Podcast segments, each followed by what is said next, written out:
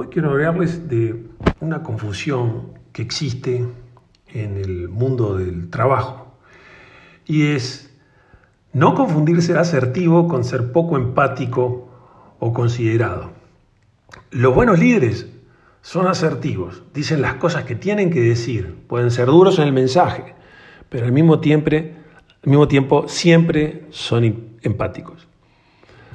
Muchas veces vemos jefes que no controlan sus modos o peor, ni siquiera se dan cuenta de sus modos.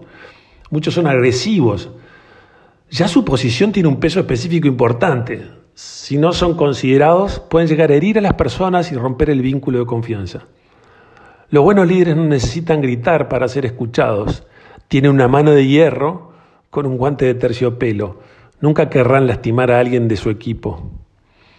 Tampoco son el otro extremo, tan pasivos que al final se transforman en permisivos y no corrigen las conductas no deseadas o no reconocen genuinamente esfuerzos y logros.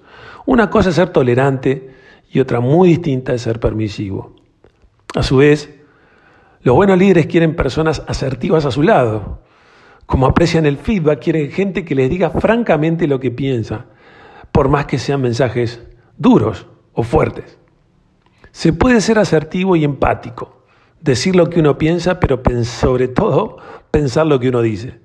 Y con la misma pasión entender la opinión de los demás. Escuchar y también cambiar de opinión cuando a uno se le presenta nueva evidencia o como decía un buen brasilero amigo mío, ser radicalmente flexible es necesario, es vital, es sano y muestra que una persona es honesta.